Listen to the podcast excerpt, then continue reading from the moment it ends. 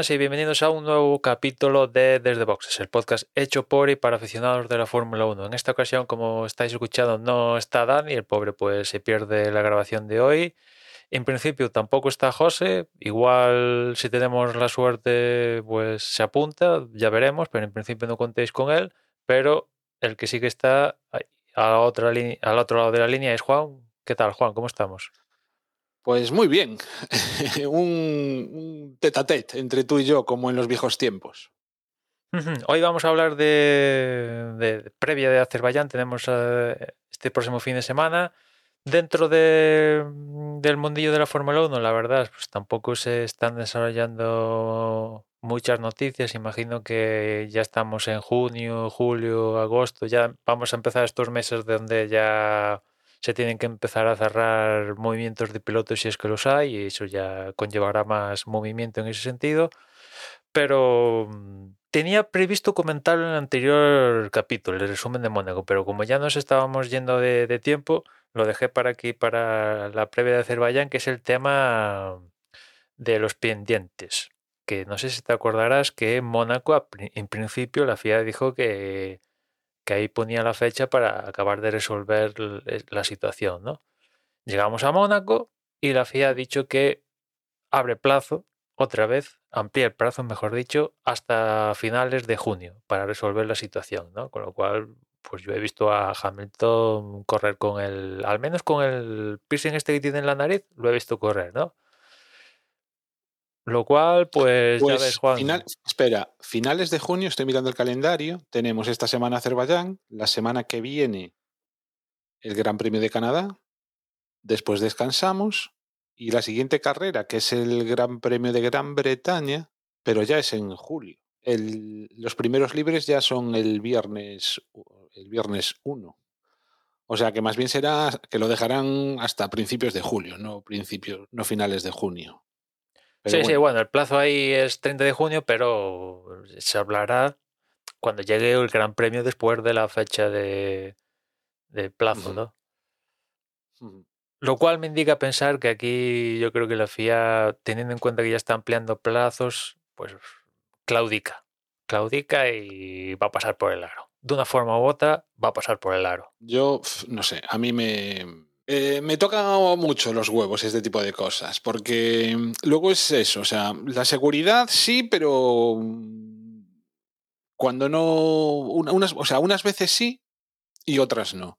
Y sobre todo, las veces que no, muchas veces es que son por caprichito, ¿no?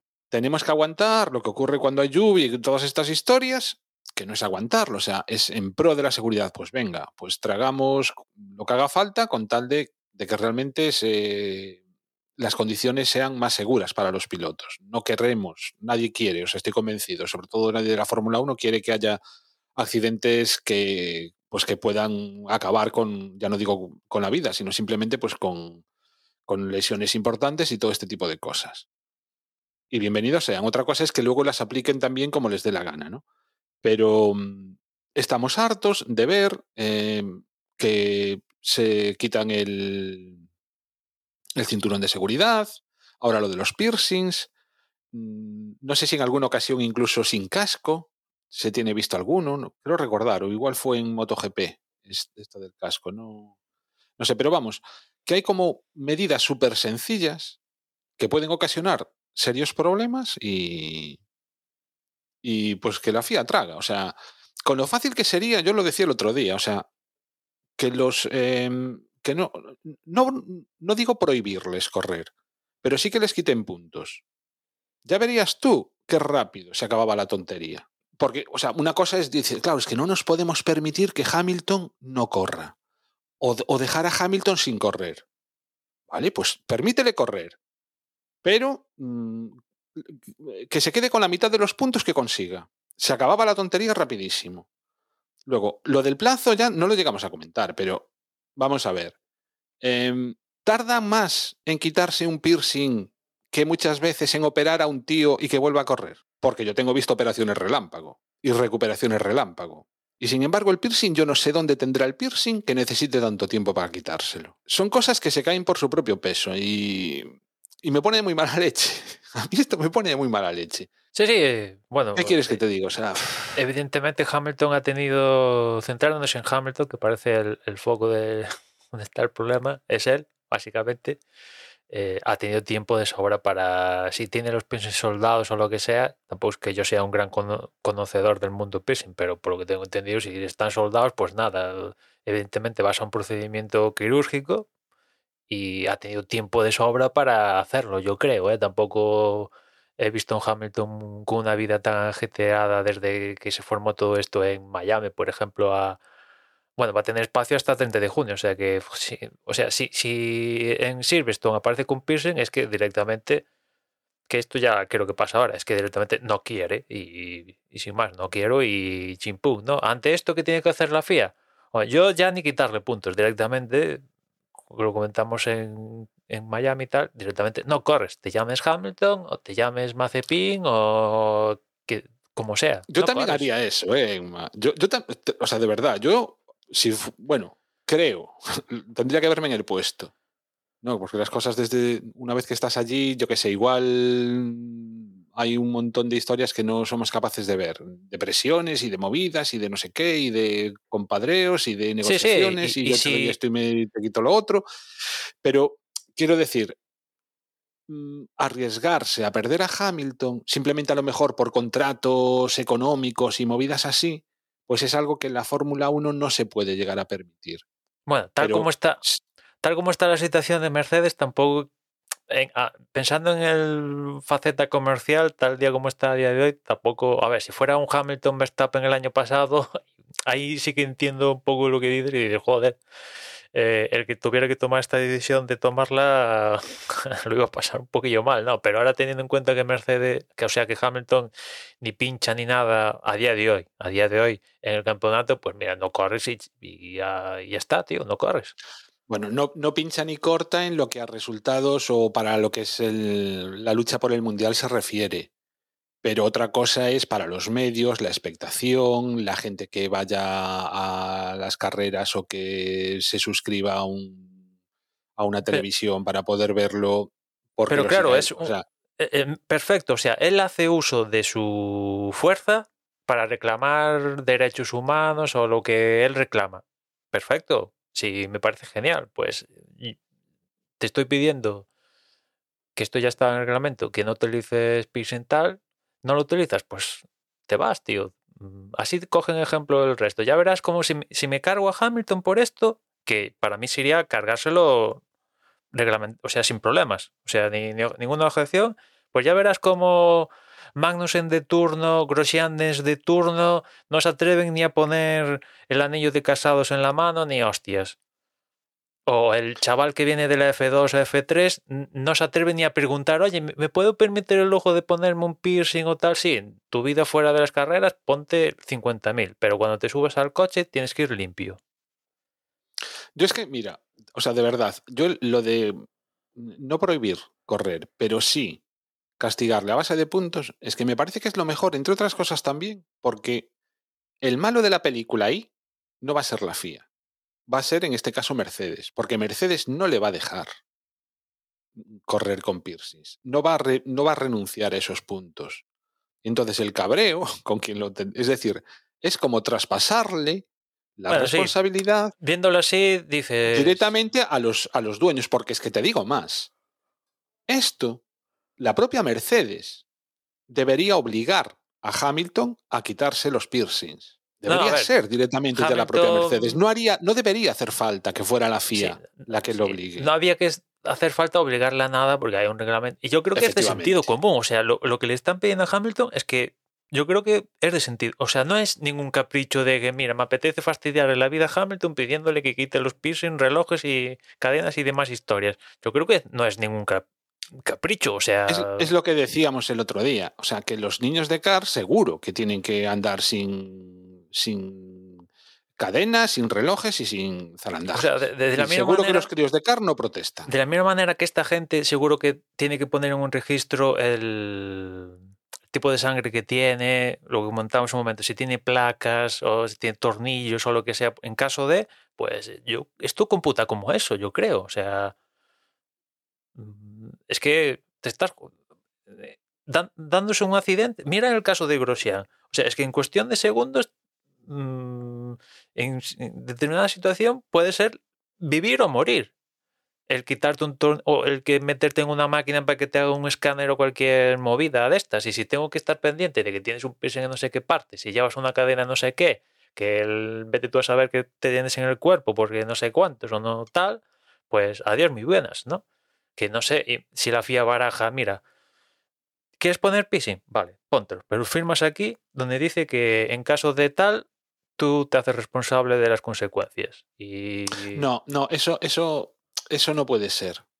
Porque por esa regla de tres empezaríamos con, vale, yo firmo no llevar cinturón de seguridad, yo firmo no llevar el harness, Bueno, sí, sí, yo sí. firmo no llevar el, el no- ¿Entiendes? O sea, no, las normas son para cumplirlas. Sí, sí, pero al final si se le quitan puntos, yo creo que igual algún, alguien traga también. dirá, "Ve, Que me quitan puntos, pues a la venga, da igual. Sí, Haas o Williams.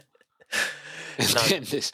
Pero que No, yo creo que aquí todo el mundo, o sea, es que entrar en- cuando se, en, su, en su momento se formó esta especie de guerra que aparecieron Vettel con el tema de la ropa y Hamilton en rueda de prensa con 40.000 relojes y demás historias. Es que eh, eh, fue una reacción de, de niños, yo creo, cuando por un lado Vettel es el tío de, de- es uno de los directores de la GPDA y después Hamilton, este tío, lo que decía antes, está eh, en el, en el año de la pandemia con esto del movimiento este, ya no me acuerdo cómo se llama, de lo que pasó en Estados Unidos con el al que se cargaron y Life tal. Matters, ¿cómo es? Black Life Matter. Sí, eh, todo esto, o sea, él quería ser escuchado y todo esto, ¿no? Eh, Y, o sea, que son gente que a priori tiene algo en el cerebro, ¿no? Y yo no le encuentro sentido a, que rebatan esto. Sinceramente, no, no, no- le encuentro ningún sentido. Que, que un piloto inconsciente que no tiene cerebro lo, lo intente discutir, digo, vale, pero yo creo que Vettel y Hamilton, alguno dirá, bueno, Hamilton no tiene ninguna, pero yo creo que tienen neuronas para, para, para, para comprender lo que, oye, mira, que esto, que hasta ahora no lo estábamos controlando por yo que sé, y ahora sí que lo vamos a controlar. Vale, venga. mm, Incluso, disculpad, que no me di cuenta, no sé qué, me quito el piercing y tal. Pero que encima rebatas, digo, hostia, tío, ¿dónde vas? ¿Dónde vas? Porque eh, ya digo, A, mí me molestó a mí me molestó mucho la semana aquella las chulerías o sea lo había lo- lo habíamos comentado en el podcast no tanto lo de llevar los gallumbos por fuera de Vettel como el presentarse en la rueda de prensa cargado de de parafernalia o sea no sé cuántos relojes llevaba es que todo lo que tenía. Claro, Sí, o sea, sí. lo que tenía y, lo que pidió prestado Sí, sí, sí, sí. Entonces, es como la chulería, ¿no sabes? De, no sé, hay que ser un poco, tener un- unas cuantas neuronas más, o sea, no Sí, pero también lo dijiste son tú. niños y es que Pero, Juan, también lo- que dar ejemplo. También lo dijiste tú, cuando un alerón se pasa un milímetro del establecido, descalificado. No hay, ay, pero no sé qué, descalificado. Como pasó con en Brasil, la, a propia Mercedes. Oye, esto, pues, el margen de error, dos- descalificado. Que Bar Honda tiene un tanque no sé qué, descalificado y se- además se pierden dos carreras. Que, que el alerón flexa más, descalificado. Que cogemos a un equipo espiando al otro, le quitamos todos los puntos y 100 millones de multa. Que mm, este piloto choca con otro, descalificado. Eh, pues, digo, hay, cuando es cosas técnicas del coche, no hay miramientos. que te quedas co- la muestra de combustible, ah, no, es un posible fallo de la bomba que no sé qué mm, pasó Marte con descalificado. Ahí no hay miramientos, ¿no? La parte técnica te pasas eso, 0,0 una micra de- del margen de error, descalificado automáticamente, ¿no? Y alguno discute, como Ujú. en su momento Toto Wolff, no, es que no sé qué, el margen, no sé qué historia, tal, descalificado, tío. Pues aquí igual. Sí, sí, ya te digo, o sea, o, o descalificarlo. Bueno, o sea, realmente eso sería la descalificación. Sí, sí, tú corre. Tú Te corre. dejamos correr. Acaba la carrera. Patapum. Y te digo yo, o sea, que es que ni, ni, o sea, ni la primera, ni la primera, mm, ni Mercedes, ni Red Sí, Bull, sí, o sea, escudería lo permitiría. Es que ninguna. El año pasado se ponen pilas porque fue Verstappen que tocó el alerón en parque cerrado de tal por tocar el coche, ¿eh? Rozar Sí, sí, así es el coche verdad. La, la- la que se había montado. y wow, wow, wow, sanción no sé qué. Y aquí le están pidiendo algo súper no- sensato. no lo llegaron a sancionar, creo. ¿eh? Sí, creo que ahora no me recuerdo, pero bueno. Eh, de- no, creo que no, pero aclararon de que esto no se vuelve a repetir. A partir de ahora sí que el siguiente que o tal le cae el paquete. Pero le están pidiendo algo súper sensato, tío, que no te están pidiendo. Te, te obligamos a ir de rosa. Te obligamos a que el casco sea O sea, amarillo. es que no, o sea, vamos a ver. Es que no es que de- mm, es que está en el reglamento. O sea, no es que te pida que hagas una cosa. Es que lo mismo que te digo, que no puedes adelantar al safety car, pues Sí. te digo que no puedes Claro, llevar piercing. Sí, sí, sí. O tal sea, cual, es que es el puto reglamento. Sí, sí, sí. Sí, sí. Y si no te cosas- gusta el no reglamento, pues habla con quien quieras para cambiarlo o no corres. Y ya está, es la única solución, tío. Más no, no hay donde estirar. El caso, vamos a ver lo que pasa. De momento lo han aplazado y a ver cómo se acaba resolviendo, pero yo imagino que viendo estos estas fechas que se van alargando y alargando, pues eh, imagino que acabarán claudicando y seguiremos viendo a Hamilton con, con, con algún piercing seguro, ¿no? Y, y los pilotos que van con el anillo de casados, que para mí es lo mismo que tener un piercing en la nariz, pues seguro que seguirán yendo, pero ellos sabrán cuando, ah, he perdido un dedo, porque no, es que, ¿sabes? Es que el anillo de casado me da fuerza para correr y no sé qué, ¿sabes? O sea, que, joder, tío, o sea, que, yo, o sea, vale, que le tienes cariño a tu mujer, tal, el anillo, perfecto, genial, tío, pero tío, que tu mujer que estará más contenta, que tuviera, que tengas el dedo o salvarte el dedo porque te quitaste el anillo. O sea, por mucho amuleto. Y sé que hay mucha mu- gente que, es mucho de esto de que no, voy siempre por el mismo lado de la calle, y, pero no sé.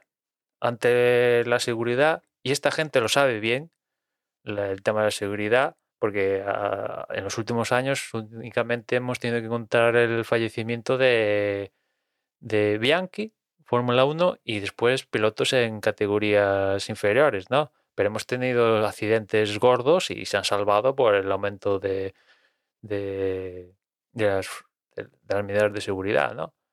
Pero bueno, o sea, de la misma manera que están encantados con los cascos más potentes, Hans, el coche más tal, tal, son capaces de, mm, dentro de toda esta seguridad que se ha ido armando con los años, abrirle una, una rendija a posibles daños personales. Porque aparte estos son daños personales de primera mano. Si es que además también creo que, ya lo comentamos, pero es que no son cosas sobrevenidas. No es como, por ejemplo, el Hans. Que el Hans fue una medida que de repente se tomó. Bueno, quiero recordar que ya también llevaba años probándose en otras categorías, ¿no? De, no en la Fórmula 1, pero sí en otras. Pero quiero decir, yo puedo entender que de estar corriendo sin esa pieza a ponértela, pues que, que, a- que hubiese mm, reticencias a usarlas, ¿no? Pero leche, es que esto de los piercings y de los relojes y de los anillos y de los colgantes y de, de, de lo, de las gafas, que también sería, supongo que, no- o sea, no se puede correr con gafas, imagino. Tendrás que ponerte lentillas o lo que sea. No, no, sí, se puede, se puede. Yo he visto a pilotos. Con gafas con- sí. Pues mira, también me parece un poco peligroso, pero bueno, quiero decir, esto es una norma que seguro que viene desde que se montan por primera vez en un car. Es algo a lo que están acostumbrados. Seguro que cuando tenían 16 años y le decían quítate el colgante, no decían ni mu, se lo quitaban yarreando. Entonces es algo que no pueden decir, o sea, no tienen ni siquiera la disculpa que podían tener con ese, con cuando se toman medidas que son total radicalmente nuevas, ¿no? Entonces es como, no sé, es como ir hacia atrás. O sea, antes corría de esta manera, pues ahora no. Ahora tengo que ponerme un piercing. No sé, es, eh, a mí me parece muy ridículo, muy, muy ridículo. Y si al final la FIA traga, pues, pues más de lo mismo. Se ve con quién manda y quién no manda en, en, en la Fórmula 1 y en este deporte que, pese a todo, nos sigue, nos sigue enamorando. Vaya. Después, otro tema candente también que empieza ya a, a re- revolotear por el paddock es el tema del límite presupuestario. Justamente hoy ha salido de la noticia, la FIA ha comunicado una multa por romper el reglamento financiero a Williams. No porque se haya pasado de pasta, sino porque hay unos plazos para presentar los documentos y Williams no cumplió con el plazo y le han puesto una multa de 25 mil dólares, ¿no? No ha ido a más la sanción porque han llegado a pachas, que ya Williams pensaba que no iba a poder, no iba a, presentar en plazo y ya avisó a la oye, va a pasar esto, soy consciente de que va a pasar esto, pero acato la decisión de una posible multa. Bueno, al final lo mínimo que te podía caer, pues una multilla económica y tampoco es una locura 25 mil dólares cuando en Mónaco a, a Carlos Sainz por estorbar a ya no sé quién en los libres le cascaron 20 y no sé qué mil pavos, o sea que, en fin, una multilla cortita, ¿no? Pero el caso es que con el límite presupuestario que este año, si no voy mal, se ha reducido con respecto al año pasado, creo que este para este año son 140 millones de, de dólares y esto cubre 21 carreras. Cada carrera a mayores de 21 hay un extra por cada evento de, una, de 1,2 millones, con lo cual este año sería mm, sería 141,2. Igual tenían algo más extra también por los, por los eventos sprint. ¿Y qué pasa? Que tanto Red Bull, Ferrari y incluso Mercedes ya están diciendo de que esto tiene que ampliarse porque si no, no llegamos a final de temporada, ¿no? Y claro, están el otro lado de la moneda, las escuderías que no llegan, sino es que sueñan con llegar a ese límite, que ya es bajo, con respecto a otros presupuestos que manejaron en su momento Ferrari y estas escuderías top, ¿no? Sueñan con llegar al tope, dicen, oye, eh, sí que hay unos problemas mm, ahora mismo en el mundo, tema de inflación, ha aumentado el precio de, los, de los combustibles, de las materias primas en todo, de la logística. Sí, eso ha pasado en el mundo y todos nos afecta. De una manera u otra ha aumentado el precio de la vida. Eso está claro, ¿no? Y evidentemente eh, la Fórmula 1 también tiene una afectación. Pero estos equipos pequeños dicen, tío, eh, lo que hay que hacer, al igual que hace la humanidad, es ajustarse el cinturón. Si yo no llego, lo que voy a hacer, esto lo dicen los equipos pequeños, si yo no sé, porque creo que los equipos manejan el presupuesto, o sea, saben lo que se están gastando como mínimo, salvo que algún equipo sea muy torpe, semana a semana van viendo, oye, ¿cómo está mi, mi balance? Y estos equipos, los pequeños, como digo, dicen, vale, estoy viendo mi balance y no voy a llegar, o sea, tengo planificadas ciertas actualizaciones del coche o lo que sea, o tengo ciertas horas de túnel de viento para mejorar el coche y lo que sea, esto me cuesta tanto y, y mi balance dice que tengo para gastar poco, pues dejo utilizar el túnel del viento o dejo de, de plantearme la actualización para Monza o, o Singapur o una de estas y ya está. Pierde el rendimiento del coche, sí, pero cumplo con el reglamento. Mientras que los equipos grandes están haciendo presión por yo no quiero hacer esto, no quiero ajustarme, quiero seguir evolucionando el coche y gastando. Y quiero aumentar el límite presupuestario. Y esto es un poco el, el, bueno, las posiciones de, de unos y otros, ¿no?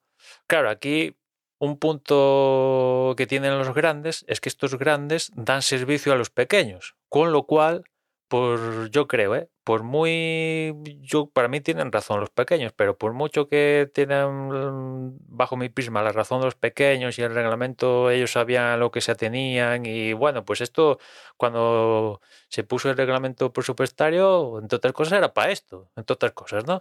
Para no despilfarrar, ¿no? Es cierto que algún equipo de estos, Mercedes, Williams, Red Bull, dicen, oye, es que no es un capricho que pidamos aumentar el presupuesto, sino es que hay todo esto de la inflación y tal es real, no es un invento que nos hemos sacado de la manga para aumentar el presupuesto, querer que nos aumenten el límite presupuestario. Pero bueno, yo creo que los equipos pequeños tienen, yo para mí tienen la razón, pero claro, como dependen de estos grandes, ya sea dándole piezas, pilotos, motores, pues eh, si, si, tienen que, que, estrujar las palancas, al final los pequeños van a, van a claudicar. Si ya, si ya a principio de temporada se claudicó con el límite del peso, aumentando el peso mínimo, el peso mínimo que estaba establecido antes de empezar, bueno, antes de empezar la pretemporada, pues al final acabó, se acabó claudicando y aumentando un, unos kilillos el límite de, de, peso, pues más que me pesa a mí, al final seguro que van a acabar claudicando y seguro que se acaba aumentando, no sé cuánto, pero aumentando el límite el límite presupuestario por, porque Red Bull, Ferrari, Mercedes, incluso McLaren, pues dicen, pues mira, yo quiero gastar más y así cumplo con el reglamento este.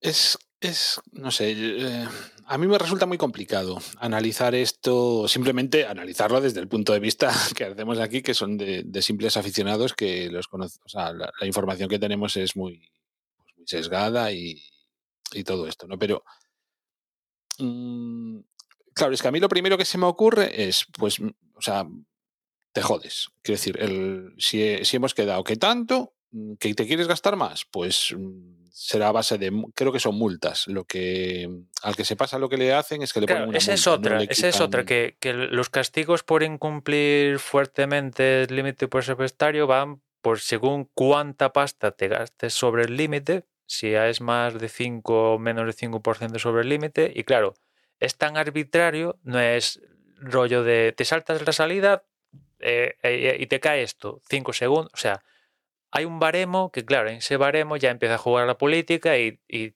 tanto te pueden descalificar del campeonato como decirte, darte una palmadita en la espalda y decir, no lo hagas más. Y los dos están en el mismo baremo, o sea, que uf, aquí pueden decir lo que quieran.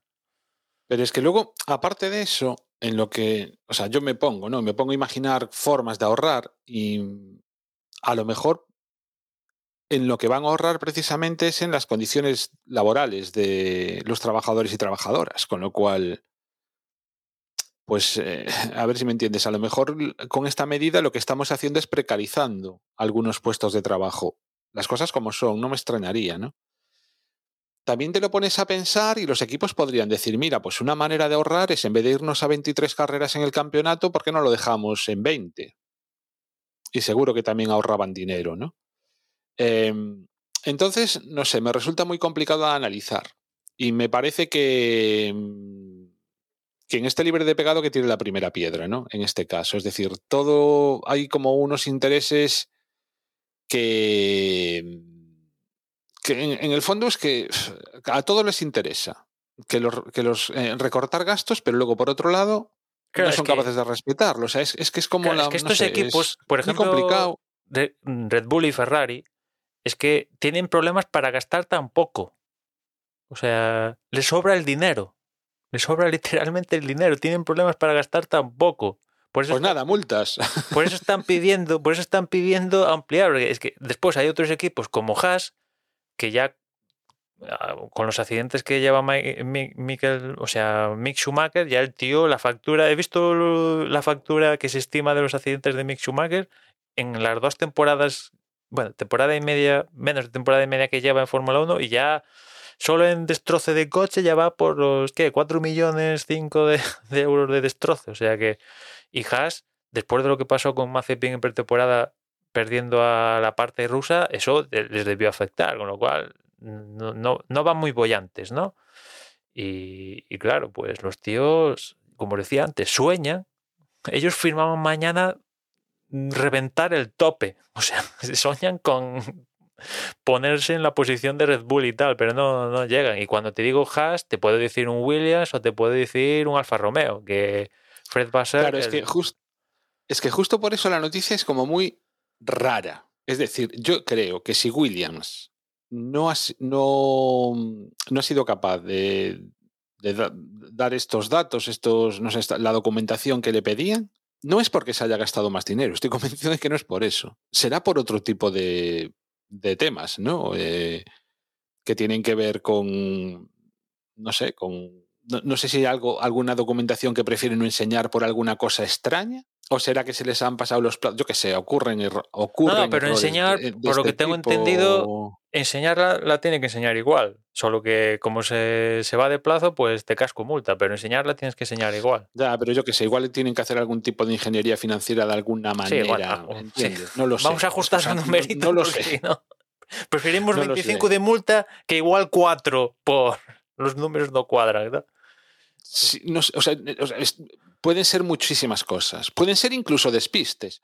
Mira, o sea, hostia, esto es anécdota de esta semana. Mm, Me llega una carta del Instituto Galego de Estadística que nos han seleccionado, pues que tenemos que cubrir una encuesta. Y yo te lo juro que al principio pensaba que era, eh, como nos llegan mogollón de encuestas, de que si la quieres la cubres y si no la cubres, pues no pasa nada. Te juro que pensé que era de esto.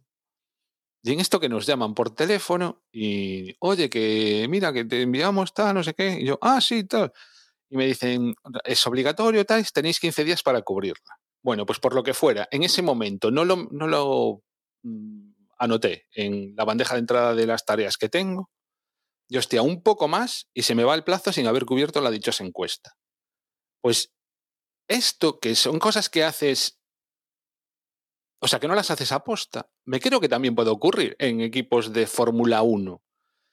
En que o sea, probablemente ocurran cosas extrañas, ¿no? Entonces, pueden ser cosas tan nimias como esto, o tan sencillas de explicar como esto, o tan ridículas de explicar como esto, a cosas eh, que realmente, pues eso, o sea, a lo mejor es que tengan que esconder algún dato, alguna cosa, no lo sé. Y entonces que redactar esa documentación tengan que hacer algo. Pero vamos, lo que está claro es que no ha sido porque se hayan gastado más pasta.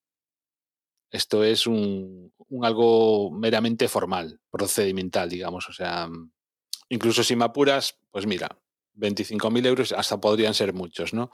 Si, si realmente es eso, simplemente pues que miran, te damos los papeles una semana más tarde, pero bueno. Me hubiera gustado ver qué ocurre si en vez de ser Williams, pues eso, fuese Mercedes, o fuese Red Bull, o fuese Ferrari, incluso si me apuras si fuese McLaren o Renault. Claro, es que el, problema de, todo esto, cuando se puso el límite presupuestario y tal, la duda que todos tenemos es, o al menos yo creo que todos tenemos, es, eh, esto, s- por un lado, se va a respetar, se va a ser transparente, esto va a ser efectivo porque anda que no hay milongas para trapichear pasta, que te la doy no sé qué, no sé cuánto, en especies, que no sé qué y tal. Y claro, pues teniendo en cuenta, o sea, es difícil de creer, las cosas como son, es difícil de creer que equipos como Ferrari y Red Bull en su momento manejaban presupuestos de 500, 600 millones, de repente a la temporada siguiente tienen que estar manejando un presupuesto que claro, que hay cosas del límite presupuestario que, que se quitan, ¿no? Pero que pasen a manejar un presupuesto de 140 y pocos millones, dices, hostia, eh, ¿dónde está la trampa, no? que vale que de ahí se va, no, no computa la pasta para los, los, los pilotos, el salario de los pilotos, ni el salario de las tres personas de más alto rango. Tampoco computa el- la pasta de marketing. O sea, deja de computar, uh, se va pasta en la parte que no computa, únicamente computa la pasta que da rendimiento al coche, ¿no? Pero a mí me cuesta creer que de repente una escudería que tiene un presupuesto, ya digo, de 500, 600 millones, el año que a seguir, pues se reduce a 140. Hostia, aun contando que lo que no computa, dices, hostia, ¿que ¿dónde está la trampa? No. Dice que esta gente dirija el país, porque lo hacen maravilla, porque de un año para otro reducir, reducir tanta pasta Sí. y manteniendo el nivel, dices, ¿dónde hay que firmar? ¿Dónde hay que firmar? ¿no? Es cierto que mucha gente, que lo comentabas, ti- ah, hubo mucha gente, mm, ha habido evidentemente despidos y tal, porque mucha de esa pasta que, que había en presupuesto era, eran recursos humanos. De hecho, hay muchas marcas que han reubicado los recursos humanos para competir en otras categorías. Eso ha existido, pero después hay otra gente que ha, ha tenido- ha sido despedida y ha recalado en equipos como Haas y otros que le faltaba recursos humanos, ¿no? Pero sí que ha habido gente despedida que ha acabado otro, una, como decía, una parte ubicada en otra parte del motorsport y otra se ha ido a, a hacer bolígrafos, yo qué sé. ¿Sabes? Sí, sí, búscate la vida. Sí, sí. Eso ha pasado, evidentemente, y claro, eso es la parte de todo esto eh, es lo que dices tú, que es posible que, que, que estos equipos, si. Porque ya dicen que. que- porque Y no solo eso, ¿eh? pero yo me imagino perfectamente, pues yo que sé, que de repente las condiciones de, a la hora de viajar sean peores, que eh, No, no, los es que- también, que yo que sé. pues, esto o solo, sea, eh, todo esto sale a la, raíz la- de. la- la cuerda siempre se rompe por Sí. donde está más floja. o sea. To- Todo esto sale a raíz de unas declaraciones de Hornet que quizás se, se sacaron de madre, pero el tío en, esta, en estas declaraciones dijo, bueno, es que no vamos a llegar al límite presupuestario y para evitarlo, pues igual dejamos de ir a un par de carreras. Y claro, a partir de, ese- de Sí, esa claro. historia, dices, se fue aumentando, les preguntaron a Ferrari, le preguntaron a Mercedes, oye, esto... ¿Existe el riesgo de que no vayáis a grandes premios para cumplir con el límite? Y dijeron, oye, nosotros estamos justos, tan justos de que vamos a hablar para ampliarlo. Y después hay otras escuderías, lo que te comentaba, Alfa Romeo, Haas y tal, que dijeron que esta gente no va, mejor para nosotros. Más puntos que sacamos. O sea, genial. Claro. Sí, sí. Claro, es que hay estas, hay estas fuentes de. Uno no lo ve de una manera y otro de otra. Vale, perfecto. Pero yo creo que en la sartén del mango, yo creo que lo tienen los grandes. Porque, como digo, los pequeños, de una forma u otra, dependen de los grandes. Y los grandes tienen mucho poder. Mucho poder. Y hay ciertas Y es cosas. que además Liberty tampoco puede, supongo que es Liberty, ¿no? En este caso, no la FIA. Tampoco em, tendrá mucha maniobra o mucho poder de argumentación cuando eh, comentábamos eso, ¿no? O sea, de que cada vez son más carreras, ya no solo que son más carreras, sino que, por ejemplo, ahora está lo de las seis carreras, eh, bueno, las seis no, las tres carreras al sprint, con lo cual, pues quieras que no, también se generan más gastos. Es decir, Sí, sí, o sea, tú me pides que ahorra, pero por otro lado, eres tú el que estás incrementando los gastos. Entonces, los equipos grandes entiendo que tienen bastantes argumentos. Mm, A ver, tienen el- yo peso creo que- o argumentos serios, quiero decir que, que- en que realmente Sí, pueden, pues eso, argumentar, es ¿no? verdad, pueden lo- contraponer a Lo que en la comentan de negociación. que, de que el precio de vivir ha aumentado, yo creo que eso. Para mí eso sí que no es. Para mí no, en el sentido de que eso es igual para todos. O sea, y lo mismo que yo. mm, Me tengo que ajustar, pues que se ajusten también los, los pero equipos. te quiero decir, O sea- en, pongamos, en noviembre del año O si pasado. no, que, que- que lo que hagan es que digan, vale, tenemos este límite y mm, que se vaya ampliando en función del IPC cada año, o algo así. Bueno, sí, creo que algún mecanismo Pero- más o menos estaba en, en el borrador, no sé si acabó en el en la historia esta, creo que no. Pero, pero sí, pero yo eh, hay algún equipo que lo dice, que, que- que lo explicó así. Yo en, en noviembre hice un presupuesto contando con el precio de la logística X y de repente me encuentro, pues, por lo que ha pasado en Ucrania, porque yo qué sé, otras movidas que ha pasado en el mundo no nos enteramos o lo que sea, que de repente un, un container de estos que antes me costaba mil, ahora resulta que me vale 10.000.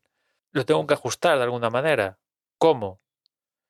Despido gente, recorto en actualizaciones del coche, o sea, recorto en rendimiento del coche, no voy a alguna carrera o pido que aumente el presupuesto, el límite que, que me dejáis gastar. ¿Qué, qué preferís? No, sí.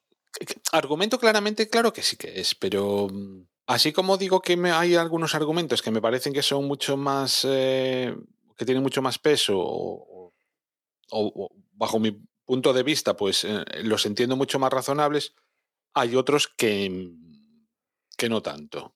Obviamente pero es mi opinión. en- en sí que es cierto, ¿eh? o sea, lo que está lo, lo que sí que tiene que estar claro es que han subido las cosas. O sea, eso, pero vamos. Sí, sí, no, que- pero, pero después, que- a ver, teniendo en cuenta que esto parte de, de Red Bull y después acompañado al segundo por Ferrari, dices, joder, esto es una excusa para meterle más pasta a túnel de viento, hacer más piececitas y más de esto. No es porque no llegues, es porque quieres gastar más. No es porque quieras cumplir por el Claro. es que quieres gastar más porque quieres ganar.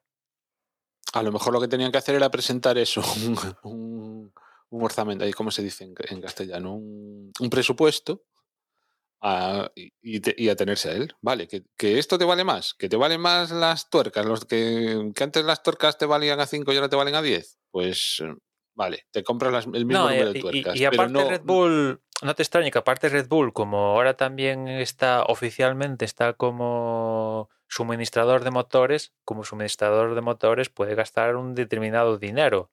Claro, no te extrañe de que, ¿sabes? Que, que haga, no sé si lo está haciendo, ¿eh? pero digo, no me extrañaría nada que bajo la premisa de que ahora está montando Red Bull Power Trains, que si os fijáis en, ¿Qué es en- eso? en los grafismos a Red Bull no pone Red Bull Honda ni Tag Heuer ni nada, pone Red Bull y al lado pone, pon- bueno, pone RBPT, pero es Red Bull Power Trains. O sea que oficialmente es Red Bull Power Trains. O sea, no me extrañaría que est- estén haciendo alguna maniobra. Oye, que tenemos que gastar dos millones para hacer un alerón delantero. Eso ponlo a motores. Que, ¿Por qué? Yo qué sé, es para darle más aceite en el cárter o yo qué sé, ¿sabes? O sea, yo qué sé, ¿sabes? No me extrañaría nada. Que, que las cosas como son, Ferrari también hace su motor, o sea que ahí ahora se pone un poco a la par en esa parte también, porque también tiene que desarrollar su unidad de potencia, o sea que... Sí, pero seguro que eso ya lo tienen también compensado. ¿eh? Bueno, es que tú, no sé, tú, ¿tú te crees que, que los equipos cumplen con el reglamento del control financiero? ¿O crees que es, al fin, es algo de cara a la galería? Que sobre el papel es muy bonito, pero seguro que hay alguien haciendo ver. cosillas. Lo que estoy convencido es de que si consiguen la manera, o de si saben la manera de saltárselo, se los salta. Sí. Eso no me cabe ninguna duda. Lo que pasa es que no, no sé exactamente cuáles son los controles, las auditorías, mm, o sea, eso no, no lo sé, pero o sea, lo que estoy convencido es que si ellos consideran que tienen un método para saltárselo, al que le interese, porque obviamente, claro, a- lo que decíamos, a los pequeños pues no llegan al límite, pero los grandes, lo- eso lo tengo clarísimo. Lo mismo que, que si pueden saltarse el reglamento sin que se enteren el resto, lo, lo hacen, sin ningún tipo de, Mm, Sí, claro. de problema, ni de remordimiento, ni... Vamos, la, la- pena será que no se pueden chulear de hacerlo. Sí, sí, sí, no, sí. Sea, Lo mismo con el financiero, claro. Pero sí, si los cachan, pues claro, es que como... Claro, otra cosa de cuando surgió esto del control financiero es, eh, vale, la repercusión que va a tener esto, ¿no? Lo que decía antes, la horquilla de sanciones es tan grande y va desde la descalificación hasta te doy una palmadita, no lo vuelvas a hacer, que pues eh, lo hago, lo hago, gano el mundial. Haciendo eso, quítamelo. Monta un pollo. Tú imagínate que Red Bull, voy a poner un caso hipotético, Red Bull gana el mundial y sale en- por estas fechas el próximo año. que Tampoco es que sea tan hipotético. bueno, bueno, igual lo vemos, ¿eh? Resulta que por estas fechas sale la noticia de que la FIA sanciona a Red Bull con 10 millones de euros por saltarse el límite presupuestario. Les habrá compensado, seguro, han sido campeones del mundo. Seguro que prefieren Pues- gastarse 10 millones. Bueno, estoy poniendo 10 como igual, yo qué sé, pon lo que quieras de castigo. Salvo la descalificación del simplemente campeonato. vamos a ver, Evidentemente, si no ya no mola. Yo creo que casi cualquier escudería, escudería firmaría, por ejemplo, pagarle 10 millones de euros más a su piloto si sabe que va a quedar campeón del mundo. Si los A que tiene, cualquier, claro. cual- o sea, mm, lo sacarían de debajo de las piedras. Sí. O Sí, sea, sí, no, es que. realmente mucho dinero tiene que ser Eh, el sí, que es cuando- la multa para que no compense. Sí, ¿te acuerdas? Antes hablabas de, de los pilotos que no llevaban casco, que esto se lo vimos a, a Vettel en Australia, ¿no? Cuando se le quedó el coche parado y cogió un scooter por mitad de la pista y el tío iba metido en el, iba subido al scooter sin casco, ¿no? Que al final a Vettel le cascaron no sé cuánta pasta por hacer esto. Claro, a, a Vettel que gana millones de euros y le cascas una multa de, bueno, lo típico futbolistas y esta gente que, que sus sueldos son millones de euros, una multilla de 6.000 pavos, para mí es debacle. Pero para esta gente que gana millones, una multa de 6.000 euros, por ejemplo, es... Espera que lo tengo aquí en el los bajos fondos del pantalón, espera a ver que se lo consigo rapiñar y tal, ¿no? O sea, claro, si, en cambio, si la multa fuera de mm, acorde al sueldo, igual cambiaría la película, ¿no? Pero estamos en eso. Es, y teniendo en cuenta que, que lo están diciendo las escuderías top, yo imagino que será cuestión de tiempo hasta que, que la FIA saque diciendo, salga diciendo, perdón, pues mira, pues por, por la inflación, como lo quieran vender, pues aumenta el límite presupuestario 10 millones. Pues la venga, otra cosa mariposa, ¿no? Y, bueno, es, un poco... Así funciona el, el, el en la Fórmula 1, que va, va a, bueno, política y Fórmula 1, por más que nos pese, forma parte de la Fórmula 1, todos estos rollos políticos. Y si te parece, Juan, ya pasamos a hablar de, de Azerbaiyán, que es eh, la prueba que tenemos este fin de semana. Y Mosalo. Con, empezamos con los horarios. Cuidado con los horarios porque no son los que traemos de, de España y Mónaco hay algún reajuste. Se, se, llegan a aparecer, pero cuidado, sobre todo en especial con el de la carrera con respecto al de la clasificación, porque como te despistes, igual llegas a una hora diferente a la cual tiene lugar el evento. Con lo cual, dicho esto, el viernes los primeros libres es, son a la una de la tarde, los segundos libres a las 4 de la tarde, el sábado los terceros libres a la una, la clasificación a las 4 y el domingo la carrera es a la una o sea que cuidado, porque hay una diferencia notable entre la hora de clasificación y el de la carrera. En cuanto a neumáticos, Pirelli para aquí, para Azerbaiyán, lleva los mismos compuestos que ha llevado para Mónaco y de hecho se van a repetir también en Canadá, que son la gama más blanda, C3, C4 y C5. Y, y en cuanto a zonas de DRS, pues las clásicas de, de Baku, que son la línea de meta, esa es una zona de, de DRS y después a continuación entre la 2, la curva 2 y la 3 tenemos otra zona de, de DRS, ¿no? ambas con zonas independientes de, de detección. Y, y, bueno, el último recuerdo de Baku, pues la carrera del año pasado, una gran carrera, ¿no? Fue esta carrera donde pincho y no es broma, no lo digo con intención de hacer broma, pincho Verstappen, que liderando le explotó un neumático y, y, acabó su carrera.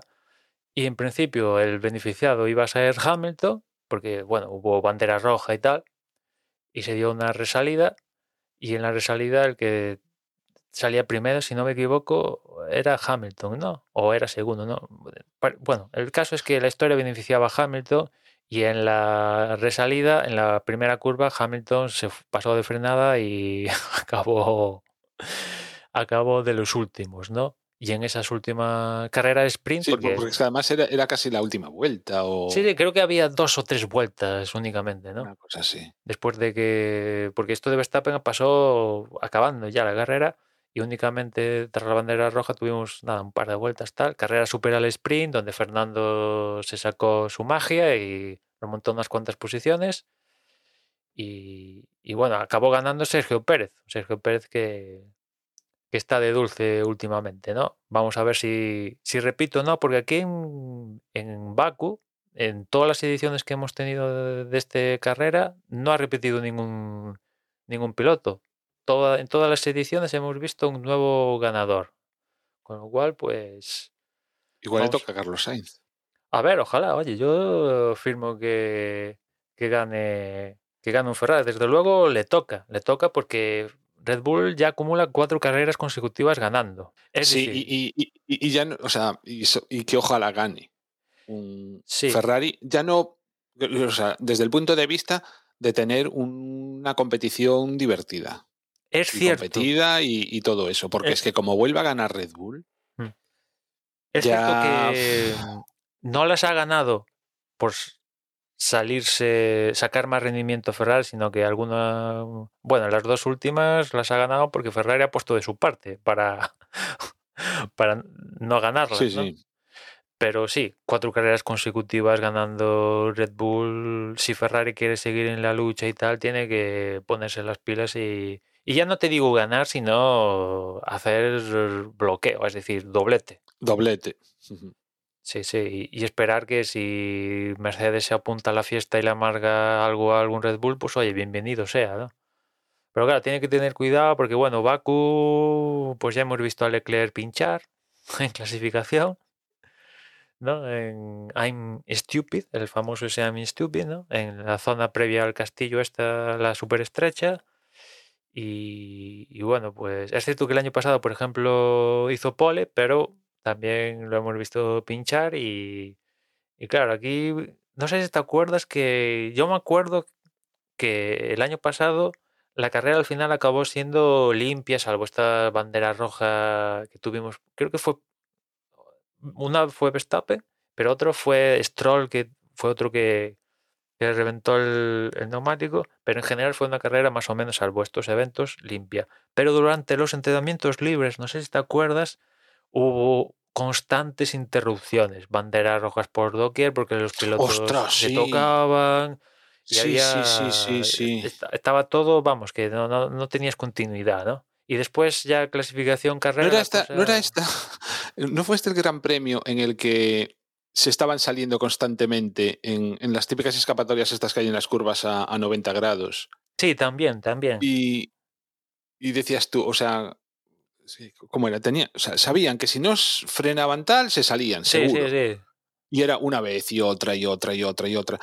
Hasta no, creo, no sé si fue este gran premio que estaba yo todo mosqueado. Decía, joder, me pongo a ver los libres y era un, un aburrimiento porque estaban constantemente así. Sí, no, sí, lo, dices- dijiste, lo dijiste. Por eso me acuerdo que lo dijiste del año pasado, sí, porque sí, era, En, en- sobre todo en los libres, después más clasificación y cuando empezó lo serio, pues ya no, no fue tan tanto como en los libres, pero veníamos de Mónaco, donde apenas hubo problemas y de repente en Baku, que sí, que tiene zonas estrechas y tal, pero tiene más escapatorias, más tal, y pues hubo más banderas rojas que y más problemas, más interrupciones que en Mónaco, ¿no? Claro, es que era siempre en la misma curva, no me acuerdo cuál era. No sé si en la curva 5, quizá. No, la curva 5 es la chicane. Eh, bueno, no sé, pero sí, vamos, que es que se estampaban contra el muro. En vez de coger la escapatoria, se estampaban contra el muro. Y entonces era bandera roja y si la...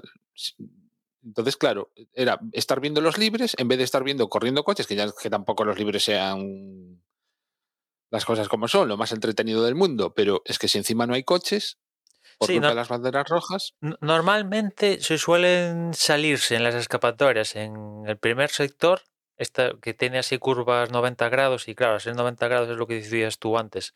En ese ángulo, pues hay recto para escaparte, ¿no? Si, se, si, si salen por escapatorias en ese sector. Después en el Yo creo que en la, en la curva 3. Debe ser Mm. en la curva 3. Sí, en esa vez de- y te puedes ir largo. Que, que un año Ricardo. Pero es que el rollo era que en vez de irse largo, querían hacer la curva. Sí, sí, claro, algunos se va de Y entonces, patapum. Después, en la zona del castillo, bueno, fue donde Leclerc. donde Leclerc y otros también se han estampado. Y después viene, pasado la zona del castillo, viene una zona rápida que concluye en la 15, que a a la salida de la 15 fue donde Vettel atentó, entre comillas, tentó con Hamilton aquel año donde sí, sí, chocó a sí, sí. posta en periodo de safety car y bueno y tal. Pues esa curva también, eh, en situación de safety car no, pero en condiciones normales es rapidilla y tal, y, y aparte en bajada, y los pilotos suelen tener problemas porque en bajada y en apoyo de frenadas, como no controlen bien, se van y a tomar viento, ¿no? Suele también ser un punto ahí de, que da errores a los pilotos, ¿no? Y, y bueno, y después la recta, porque hemos, aquí también hemos tenido toques en, al final de la recta. Es cierto que provocada por los pilotos, te acordarás del incidente entre Raikkonen, Raikkonen no, perdón, entre Ricardo y Verstappen, que Ricardo invistió a Verstappen por detrás y tal, porque, bueno, típico rifirrafe de pilotos de Red Bull, de, de- de quiero pasarle, no me dejáis, no sé qué, pim pam, tal, y al final acabaron chocando y los dos fuera, ¿no? Y sí, yo- en general yo creo que es un circuito que se ha ido consolidando con los años, salvo la primera edición donde Justo, una carrera... es lo que te iba a decir, que la, la primera edición, nos, o sea, recuerdo que teníamos bastante hype con este circuito y fue una La muerte. Bueno, Ese primer año fue la muerte.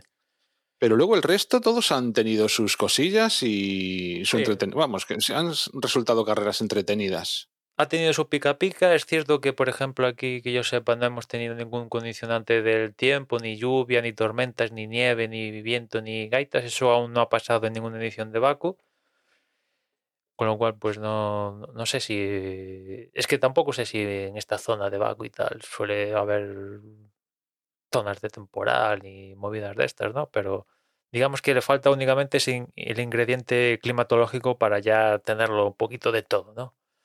Pero en general la pista, pues hay adelantamiento, se puede adelantar. Evidentemente toda la parte esta del último sector, pues nada, es enchufarte al rebufo, un poquito del DRS y pasas a quien te dé la gana. O sea, lo de, evidentemente lo de Mónaco, lo de hacer el trenecito y tal, pues aquí no puedes hacer el trenecito. Bueno, en algún sector de la pista y tal, sí. No. En, en el segundo y, y un poco el primero también puedes hacer un poco el trenecito, pero enseguida viene zona para, para meterle un chorizo a- al otro coche, ¿no? Con lo cual vamos a ver qué, qué pasa aquí en Azerbaiyán. Ya digo, yo como decíamos antes, pues únicamente para romper la racha Red Bull, pues que gane, gane Ferrari, ¿no? Para seguir con el campeonato ahí igualado. Y si, si es mm, Carlos, pues oye, genial. Genial. Mejor que mejor. ¿Hay algún, porque de esto no, sí que no he escuchado ni, ni leído nada, mm, ¿algún equipo trae mejoras anunciadas ah, para este Gran Premio o más Hombre, o menos todos, los imagino que la mayoría tendrá alguna cosa para adaptarlo y tal, pero en principio yo no he escuchado ninguno de vamos a traer un super paquete que nos va a dar tres décimas. No, eso llegó en llegó en, En Barcelona. en Barcelona. Salvo Haas. Haas sí que tiene este paquete que todas las escuderías han traído a Haas. En Barcelona Haas lo ha retrasado a sobre el Gran Premio de Francia, una cosa así lo va a meter, ¿no? Pero claro, después otra cosa que, que, yo os comenté en, en el post de España es que sí, estas escuderías, algo que está pasando este año, que se ha acentuado este año, es que muchas escuderías traen, traen paquetes gordos que a priori en las, en, en las simulaciones les dicen que traen, que, que les va a dar una ganancia de X décimas, pero eso, por ejemplo, en, en, en Barcelona no se vio. O sea, requiere de un tiempo para, o sea, hacer funcionar el paquete este que era la simulación, el túnel del viento, las pruebas, te va a dar cierta ganancia, ponerlo en, en práctica en la pista. O sea, sobre todo me estoy refiriendo, por ejemplo, a, Aston Martin, que cambió el concepto del coche en Barcelona. Y claro, no vimos en Barcelona pasar de repente a estar 15 a, a hacer podio. No lo hemos visto. Pero igual poco a poco sí que si empieza, si, han acertado, si han acertado y empiezan a funcionar el paquete, pues teniendo en cuenta que el concepto es rollo Red Bull, que por cierto, Red Bull, ah, acabo de leer que un poco ya toda esta historia del copia y pega de Aston Martin, pues ya después de salir enfurecidos en, en Barcelona, ya un poco han pasado página más o menos, ¿no? Se ve que no han encontrado pruebas de, del copia y pega, ¿no? Tal como dijo Helmut Marko en su momento que había que había esas pruebas, ¿no? La verdad es que Aston Martin es de los que ha decepcionado un poco, ¿no? En esta temporada. Eh, de sí, hecho, hombre, ya lleva el acabo año de pasado también, ¿no? claro, es que tiene menos puntos que Haas. Tiene Bueno, menos puntos. Mira, mira tú por solo, solo tiene más puntos que Williams. Sí, sí. eh, el año pasado aquí fue donde hizo podium Vettel. Un Vettel que creo que la peor posición que tienen siempre que no ha, ha abandonado, la peor posición creo que tiene aquí en, en este circuito es cuarto, si no voy mal. Creo que lo vi justamente hoy en una infografía. La peor posición de Vettel aquí es cuarto, si ya digo, si no me equivoco. O sea que a priori es un buen Es un escenario. circuito de los que le va bien, vaya. Sí, si tenemos que ver un buen resultado de Vettel este año, pues debería ser esta pista, ¿no? Con lo cual vamos a ver, a calibrar cómo va ese, ese Aston Martin, ¿no? Con el nuevo concepto, etcétera, etcétera, ¿no? Y después, claro, vamos a ver qué pasa con, con Mercedes, porque Ferrari y Red Bull, yo creo que coincidimos todos que van a estar todo el año ahí, ¿no? Unos días Red Bull, otros días Ferrari, o igual se perpetúa Red Bull o Ferrari, pero van a estar ahí, ¿no? En cambio, Mercedes, pues después de lo que ha pasado en, en Barcelona, donde parecía que daba un saltito, evidentemente Mónaco, yo no contaría Mónaco porque Mónaco están así tan... Bueno, si, si acaso di Hamilton, ¿no? Porque Sí. Russell parece que va a estar ahí. Sí, Hamil- bueno, Russell le escuché unas declaraciones estos días decía que a estas alturas de campeonato ya se estaba, ya pensaba que, que iba a haber ganado al menos una carrera con Mercedes. Pues mira, pues Hombre, eh, es que de- eh, antes, antes de, la- de que empezara la temporada todos lo pensaban. sí, no, seguramente, sí, sí. Pero bueno, yo creo que ha reaccionado bien, ¿eh? O sea, porque viendo que el coche no va, o sea, teniendo las expectativas de que vas a la escudería que lleva dominando la Fórmula 1 los últimos, ¿qué? Ocho años, yo también me esperaría como él llevar, no una, unas cuantas victorias, ¿no? Pero yo creo, dentro de lo que cabe, con la situación que se ha acabado encontrando, que, que es que ah, es, han sido inalcanzables los dos Red Bull y los dos Ferrari, pues yo creo que ha reaccionado muy bien, intermitiendo, aprovechando las ocasiones que se le han aparecido, mm, golpes de suerte con safety cars que le ha aparecido, por ejemplo, en Miami y tal, pues ya ha sobrevivido de manera genial, yo creo, en lo que va de temporada. O sea, eh, lo, lo que en su momento manifestó con el Williams y, y- bueno, en los últimos tiempos de Williams había como esa especie de inconsistencia que no acababa de conseguir el resultado con el Williams. Se le veían maneras, pero no acababa. Bueno, quitó al margen al- lo que pasó en Bélgica y tal, ¿no? Eso lo quitó de la ecuación. Pero que, ¿sabes? Que en clasificación iba muy guay, pero después en carrera a veces perdía, ¿no? Pero se le veían maneras porque había arrasado en F2, en F3 y tal. Pues un poco se confirman estas buenas maneras con este inicio en Mercedes, ¿no? O sea, no es. No, no- no es que. Y además, yo me imagino que él está tranquilo, ¿eh? O sea, decías que ya estaba, o sea, que pensaría, o sea, que pensaba que ya habría ganado alguna carrera. Claro que lo pensaba, pero de todas maneras está en Mercedes.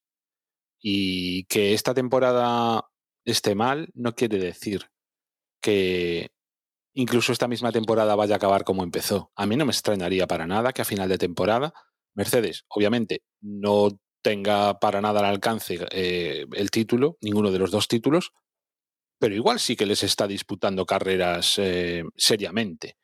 A mí no me extrañaría, porque Mercedes nos tiene acostumbrados a ese tipo de, de mejoras a lo largo de la temporada, ¿no? No, Entonces, hecho. yo me imagino que el tío está muy tranquilo y que sabe que si no es exactamente ahora el momento, sí que el futuro es prometedor, estando donde está. Sí, sí, pero más que al final yo incluso te diría igual a mitad de temporada ya se puede estar dando esto porque, a ver, como te decía, yo Mónaco lo descartaba, lo sacaría de la ecuación, ¿no? Porque, bueno, por las condiciones que es Mónaco. Pero visto, visto lo que vimos en, en Barcelona, mm, en Barcelona en clasificación, Russell consiguió quedar por delante de Sergio Pérez. Después es cierto que en carrera, pues desaparece de la ecuación Leclerc, eh, eh, comete el error el Verstappen, eh, Carlos Sainz. Sainz también, y de repente se encuentra primero. Pero se defendió. Bueno, también Verstappen tiene el problema este del DRS y tal, que Red Bull espera haberlo finiquitado ya y tenerlo bien para Azerbaiyán porque lo va a necesitar. Eh, y, y se encuentra con todo esto, pero se defendió bien de Verstappen y, y al final acabó tercero, sí, ayudado evidentemente por las desgracias de unos y otros, pero tuvo, tuvo buen ritmo y, bien, ¿no? Es cierto que no al nivel de, Red Bull y tal, pero ¿qué quiero decir? Que teniendo en cuenta que igual, por lo que parece, Mercedes ya sabe dónde está el tema este famoso del porpoising y tal, que junten, una vez solucionado esto, ya se pueden enfocar en otras áreas del coche para ganar rendimiento y, con los co- como este reglamento es tan nuevo, pues igual encuentran cuatro mm, cositas y de repente a lo que mejoren cuatro décimas, que mejorar cuatro décimas es chungo, pero a lo que encuentren cuatro décimas, que este año es el año de conseguir cuatro décimas así en, en una tontería, pues ya se ponen ahí en la lucha, porque tampoco creo que estén lejísimos con respecto, están lejos, pero no a, eh, yo que sé, a segundo y medio por vuelta de Red Bull y Ferrari. O sea, están lejos, pero no sé, si mejoran un par de décimas por vuelta, teniendo en cuenta la calidad de, que tiene Russell y que se le presupone a Hamilton, pero vete tú a saber Hamilton esta temporada. Si está como en No, Barcelona, que, que- que tiene, o sea, tiene. Lo que pasa Sí. es que, bueno. si no está como en Barcelona, bueno, a lo que se hace- bueno, ser- si Hamilton le mejora un poquito el coche, yo creo que ya consigue la motivación suficiente como porque yo- no sé si estás conmigo y yo es un problema de, de motivación, de mira, ya el coche no va, tío, ya después de ganar 7, de ganar 12 carreras por año, y ahora estoy peleando por ser séptimo con, con Magnussen, pero, pero ¿qué me estás contando? O sea, Yo no sé si será de cabeza, pero aunque sea poco científico esto que voy a decir, yo lo, lo que sí que veo es lo, lo que se, se suele denominar lo del momentum, ¿no? Y creo que en este, en este justo momento, pues el momentum de Hamilton no es bueno. mm, Y, hombre, está claro que también algo de cabeza será, pero es que la cabeza de Hamilton es que es como muy... es muy inconsistente. O sea, lo que decíamos en, la, en, la- en- en Mónaco. ¿era en Mónaco o fue en Miami cuando decía que no, si total ya no tengo nada que hacer, me retiro. Bueno, en España, fue, fue motor"? en España al principio. de- Ah, en España, en España, vale. Pues, y al final ya ves, entonces em, la cabeza de Hamilton es como muy, muy, eh, muy, muy en ese plan, ¿no? Muy de altibajos y... Pero que tampoco es de ahora, es, es de siempre, sí, sí, ¿no? sí, es eh, las broncas por los neumáticos en el momento en que ve que, No, no, que sí, las cosas no salen cuando como quería, pues ya protesta y... cuando ha ganado los títulos del mundo, aparte de que manejaba un coche, la hostia, el mejor, pero también ha venido derivado porque e- el momentum le ha durado 10 carreras. Decir, pero en todas las temporadas ha tenido algún momento que dices, hostia, aquí Rosberg le está comiendo la moral. Bueno, hasta el año donde le acabó comiendo la moral de verdad y ganó Rosberg, ¿no? Pero sí que tiene algún momento, bueno, el año pasado estaba él y Verstappen se estaba repartiendo primero segundo los dos, ¿no? Uno quedaba primero, tal, hasta que llegó a Mónaco y ahí Mónaco, el año pasado me refiero, creo que Hamilton acabó también séptimo, sexto, una cosa así. Y ella se empezó a bajar de, de- Ya, pero, del burro. pero después, al final de temporada, fue primero, primero, primero, Sí, primero, sí, sí. primero, y el único que no acabó primero fue la última carrera. Y por, y por las circunstancias que se dieron tan extrañísimas en esa carrera, si no, también lo hubiera ganado. Sí, sí, se enchufa, se enchufa. Ya, ya te digo que si se enchufa y tal, el tío, entre otras cosas, ha sido campeón porque ya los momentos de enchufe le han durado buena parte del campeonato. ¿no? En gran parte, ¿no?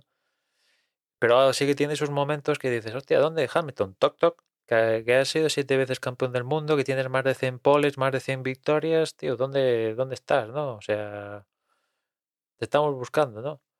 Llámale karma por otras veces, otras historias, pero yo reconozco que me echo mis sonrisitas cuando lo veo detrás de Alonso, ¿entiendes? Cuando mm, queda fuera de la Q2 y cosas así, Sí, sí. que ya tiene pasado. Que- Entonces, pues las sonrisitas se te quedan, ¿no? Que, que Después alguno de- dirá, alguno dirá, oye, Hamilton siempre que ha llegado a la Fórmula 1 ha, esta- ha estado en equipos potentes y tal. Es verdad, siempre que ha estado su carrera deportiva en, en Fórmula 1 es siempre con equipos potentes, pero ha pasado alguna época en McLaren donde sufría. Claro, era- eh, fue en años donde ni tan siquiera era, o sí, o sí ya era campeón del mundo. Sí, creo que cuando pasó eso ya era campeón del mundo, pero una vez únicamente, o sea, estaba empezando, como aquel que dice, aún tenía ambición por conseguir más, más, más cosas. Y ahora pues ya ha conseguido casi todo, ¿no? O sea, ya digo, cuenta las victorias y poles por tres dígitos, ¿no? Y los títulos del mundial ya va por va en busca y captura del octavo, o sea, la situación cambia, pero Hamilton ya ha vivido momentos de con coches potentes, o sea, con escuderías potentes de estar sobre todo aquel año cuando el 2009 famoso de Brown, que apareció el KERS y todo esto, que por ejemplo McLaren y Ferrari no dieron con la tecla, aunque después acabaron consiguiendo victorias y el propio Hamilton consiguió victoria ese año, pero a principios de años y tal estaba 15-16. El coche no daba para más en torno a esa exposición. O sea que es cierto Joder, que no me acuerdo. e- es cierto que a diferencia de por ejemplo Alonso que ha vivido un Minardi que en Minardi había cero posibilidades y tal, pues sí es cierto que hay otros pilotos que han, han pasado por esa etapa de cero posibilidades. No, en cambio Hamilton siempre ha tenido una mínima posibilidad. De hecho, en todas las temporadas que ha tenido de, de Fórmula 1, al menos una victoria ha conseguido, siempre. Claro, eso quiere decir que has tenido posibilidades. En algún momento de la temporada has tenido posibilidades. Mientras que, ya digo, como, como por ejemplo Fernando, el año que debuta con Minardi ahí tenía cero posibilidades, ¿no? Ni un- una carrera loca de 10 abandonos, ese Minardi iba a conseguir estar en podio. Vamos, era imposible, ¿no? Y, y- y bueno, aparte Fernando tiene más experiencia que la de Minardi, ¿no? Sobre todo la etapa McLaren, la segunda etapa de McLaren, o sea que, o sea que tiene más experiencia en ese sentido, ¿no? Pero bueno, vamos a ver, vamos a ver si lo que comentaba el otro día, ¿no? Que que Russell viene de un Williams donde todo era problemas y le das el peor de los Mercedes y para él es la leche, supongo, ¿no? Y en cambio Hamilton, que viene de Mercedes ganar, le das el peor de los Mercedes de los últimos 10 años, seguramente, y claro, pues, eh, pues imagino que eso se acabará notando en pista, afectará, ¿no? Y, y poquillo más. No sé si quieres comentar alguna cosilla más de, de Baku, de la Fórmula 1 en general, y si, o si no, No. Ya, ya lo vamos dejando Sí. por hoy. Nada, simplemente, bueno, ya a nivel totalmente personal, que este fin de semana va a ser un poco extraño para mí. Veré la carrera y punto. No quiero ni que sea, ni que tenga posibilidad de ver la clasificación en diferido por, por el lío que tengo este fin de semana. A lo mejor la veo, igual veo la clasificación el domingo por la mañana, con eso te lo digo todo. Pero bueno, em, yo tengo curiosidad, ¿eh? tengo curiosidad por esta carrera, un poco por lo que decíamos antes también, por em, ver qué ocurre con Ferrari, si es capaz, pues incluso yo diría de, de lo necesario que ya le está resultando hacer doblete, ser primero y segundo, por más que nada por que mantener durante toda la temporada ese, esa pelea, ¿no? Y que no haya uno que se escape. Porque a mí Red Bull me está dando mucho miedo en ese sentido. ¿eh? Me da la sensación de que Sí. se puede convertir en lo de Ferrari en, en flor de un día. Es que esa justamente Ventaja. Y entonces. Un- una de las Sí. cosas donde ha destacado Red Bull, so- sobre todo a partir de la fase donde ha ganado campeonatos del mundo, es que constantemente siempre va mejorando el coche. Siempre. Eh, siempre acaba con un mejor coche que, que con el que empezó el- año. Cosa que de Ferrari yo tengo mis dudas si pasa esto. ¿no? Bueno. No, no- no vamos a nombrar peores que ya todo el mundo Sí, sí. lo dice, ¿no? Lo de Red Bull es que incluso ya es eh, imagen de marca, ¿eh? sí, sí, sí. No sé si tiene que ver. Eh, eh, Estábamos, com- comentábamos antes de ponernos a grabar un- una película documental que estoy viendo que se llama El Alpinista. Ta- ¿Sabes que también es de Red Bull? Sí, no me cabe ninguna duda. Bueno, Al, al principio de, de Los Locos aparece también el. esta gente produce. Y más me cuadra en. De lo que va el En deportes alpinista. extremos. Sí, sí, me cuadra perfectamente que haya metido pasta Red Bull, ¿no? Sí, sí. En fin, pues nada, yo pues mandar desde aquí un saludo a, a los compañeros que no han podido estar hoy. Y nada, os recuerdo que tenéis la web ahí si queréis saber direcciones a las cuales enviarnos algo, servicios a los cuales suscribirse al podcast, aunque sería raro si ya estás escuchando este audio, pero si quieres saber más de nosotros, sabed que la dirección es desde box.es. Si queréis escribirnos algo en Twitter, somos arroba desde boxes. Y si lo queréis hacer y apuntaros al grupo en Telegram, la dirección que tienes que poner en el navegador es t.me barra desde boxes. Y ahí ya os lleva para poder apuntaros al grupo en Telegram. Y ya nada más por mi parte. Ya nos escuchamos en la próxima carrera. Eso está bien, que me dejas solo el email, que es lo que me sé de memoria, desde boxespodcast.gmail.com y, y nada, pues venga, a ver si tenemos un fin de semana entretenido. Muchas gracias por haber llegado hasta aquí a todos y todas y, hasta la semana que viene. Chao, chao.